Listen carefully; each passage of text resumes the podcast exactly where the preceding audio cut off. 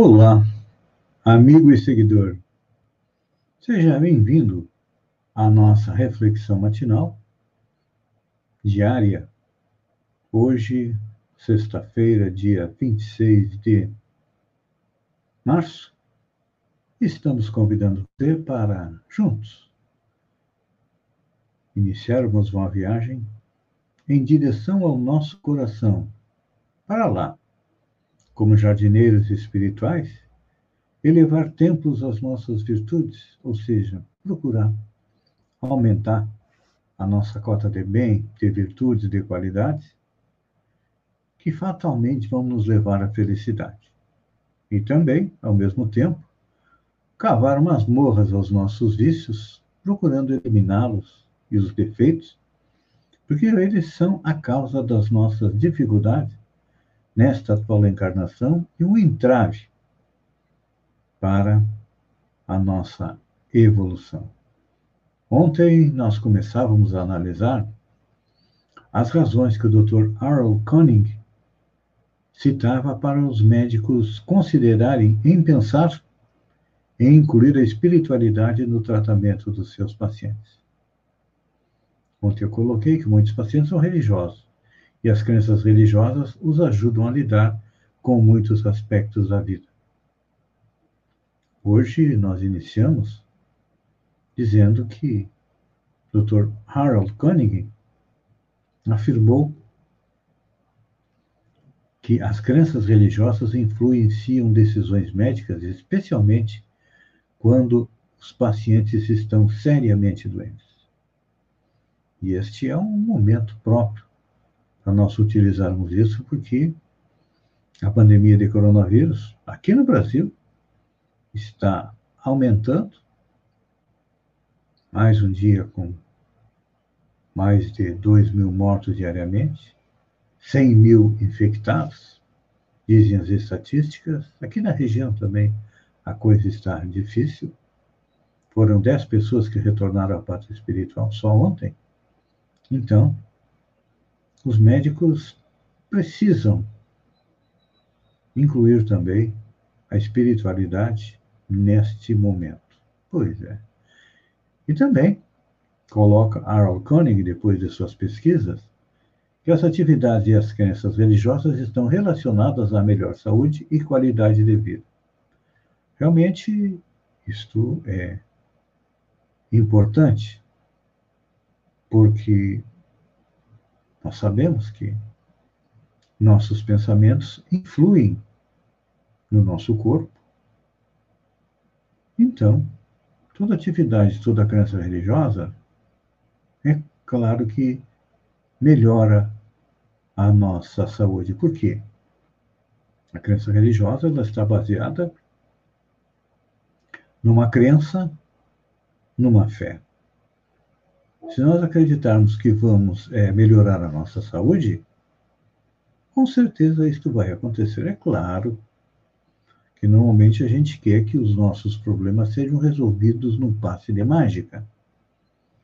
Que tomemos um remédio milagroso e pronto, a saúde está perfeita. Só que, como nós dissemos, que a saúde reflete aquilo que vai na nossa mente, é extremamente importante que a gente faça uma análise do que, que nós estamos pensando e como nós estamos pensando. Se os nossos pensamentos são positivos durante o dia, claro que terá reflexos na nossa saúde. Mas, infelizmente, nossos pensamentos forem de medo, e realmente o medo está grande nos dias de hoje.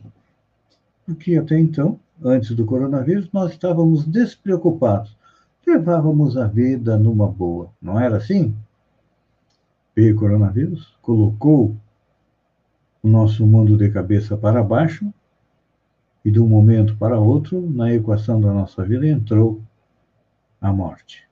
A dor, a dificuldade, o desemprego, problemas de saúde, isolamento social.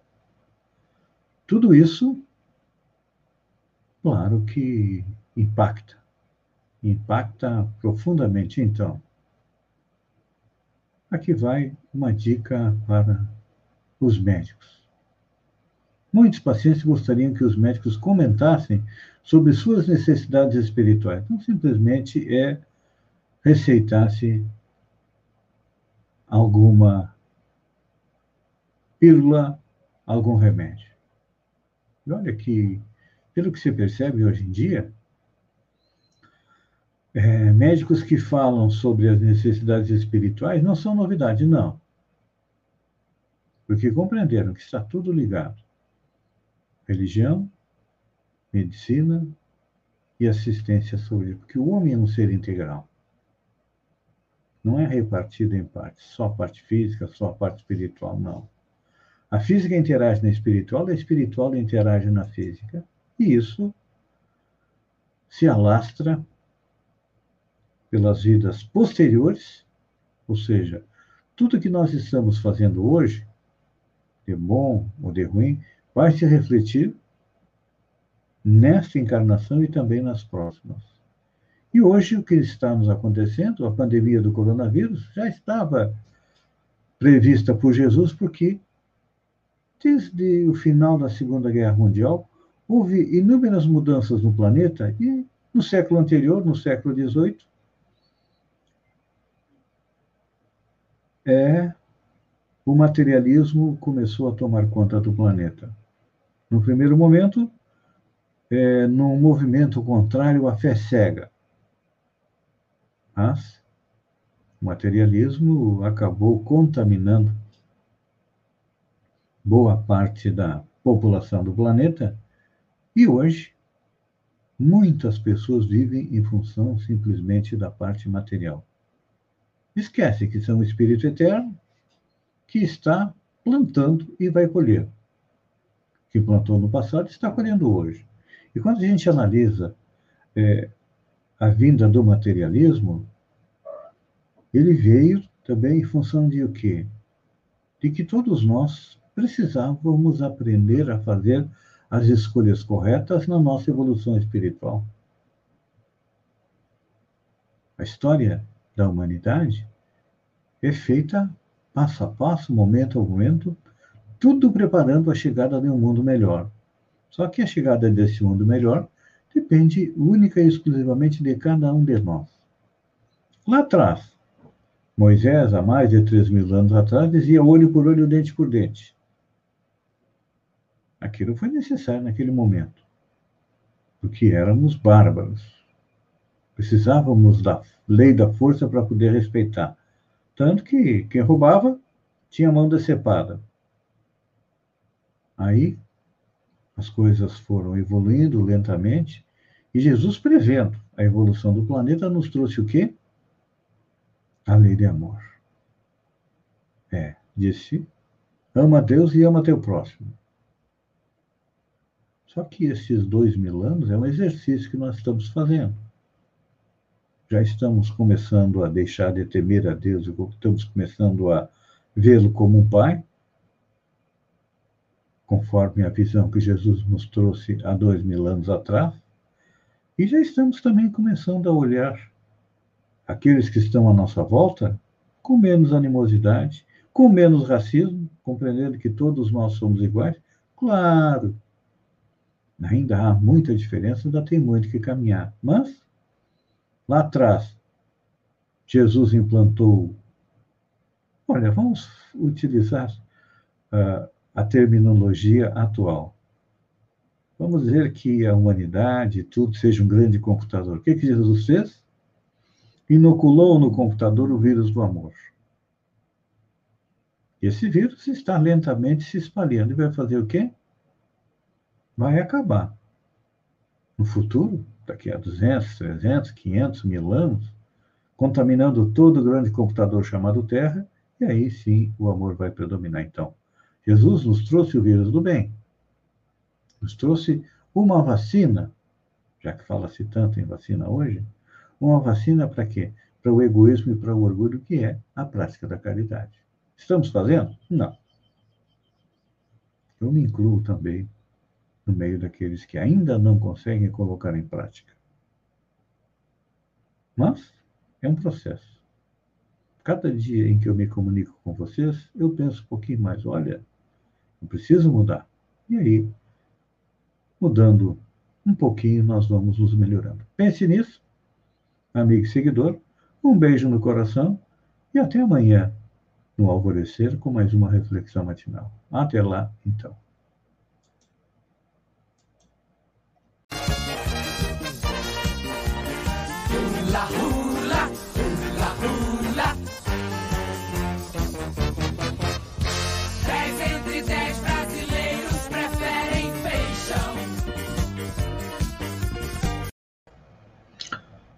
Olá, amigo e seguidor. Seja bem-vindo à nossa live do Bom Dia com Feijão, onde eu e você navegamos pelo mundo da informação com as notícias da região, Santa Catarina, do Brasil e também do mundo. Começamos com a região. Tem notícia boa. Governador esteve em Sombrio e deixou 5 milhões e 500 mil reais para a instalação de 10 leitos de UTI e a sua manutenção até o final do ano. A assinatura do convênio aconteceu na Câmara de Vereadores de Sombrio, que é comandada pelo Jean Albino. Depois, é, Carlos Moisés foi a Aranguá, onde também aumentou em 20 leitos de UTI no hospital regional. Nós chegamos agora a, a 40 leitos. É desde o início da pandemia, o governador mais que dobrou o número de leitos de UTI na região sul. A região sul inclui Criciúma e extremo sul catarinense. O número passou de 70 para 166. Então, está aí. É uma boa notícia. Para quem gosta do futebol, Havaí derrota Palmas e avança para a segunda fase da Copa do Brasil. O Havaí derrotou o Palmas do Tocantins por 1 a 0 na tarde desta quinta-feira no estádio regional em Cascavel, no Paraná. Com o resultado, o time de Florianópolis se classificou para a segunda fase da Copa do Brasil, onde vai enfrentar o Cascavel. O duelo será decidido em jogo único em Santa Catarina e ainda não tem data marcada pela CBF. Falando em coronavírus, ah, vamos a um resumo. Ontem foi um dos dias em que houve mais óbitos aqui na nossa região. Foram 10 óbitos. Dois em. Ah, quatro em Araranguá, dois em Rui do Silva, um em Balneário Gaivota, Jacinto, Santa Rosa e Sombrio. Até o momento, a região tem 352 homens. Então, minha gente, vamos fazer a nossa parte. Olha, pela maneira como está é, a pandemia, nós teremos mais uma semana, porque amanhã, sábado, o governo do estado vai divulgar o mapa do coronavírus e, com certeza, todas as regiões vão estar é, com nível vermelho em estado é, gravíssimo. Até porque Santa Catarina chegou a 10 mil mortes por coronavírus ontem. Foram confirmadas é, 7.486 novos casos, indo para 786.197. Foram 187 óbitos, o dia que teve mais óbitos em Santa Catarina, indo para 10.108. A UTI no estado estão com 96,42% de ocupação. Tem aqui na região sul 43 pessoas na fila de espera, uma vaga de internação, e o total é 334 pessoas aguardando esta vaga. Então, minha gente, vamos procurar respeitar todos os protocolos, porque é a nossa saúde que está em jogo, e da nossa família também. Eu antes até li uma reportagem que não me chocou, mas me fez pensar. A Xuxa declarou que ela assassinou a mãe dela porque levou o coronavírus para casa. É isso que acontece? Quem sai e volta para casa com o coronavírus, se saiu para trabalhar, ainda tem um atenuante, mas se saiu para se divertir, para passear, para andar, e leva o coronavírus e alguém pega, me desculpa. Não deixa de ser um assassino. Eu sei que é uma palavra forte. mas é a realidade. E o Brasil também teve recorde ontem. Gente, é lamentável a gente ter que dar esse tipo de notícia. Dói no coração da gente. Gostaria de dar notícia boa, mas infelizmente tem que alertar. Ontem tivemos um recorde de 97.586 novos casos.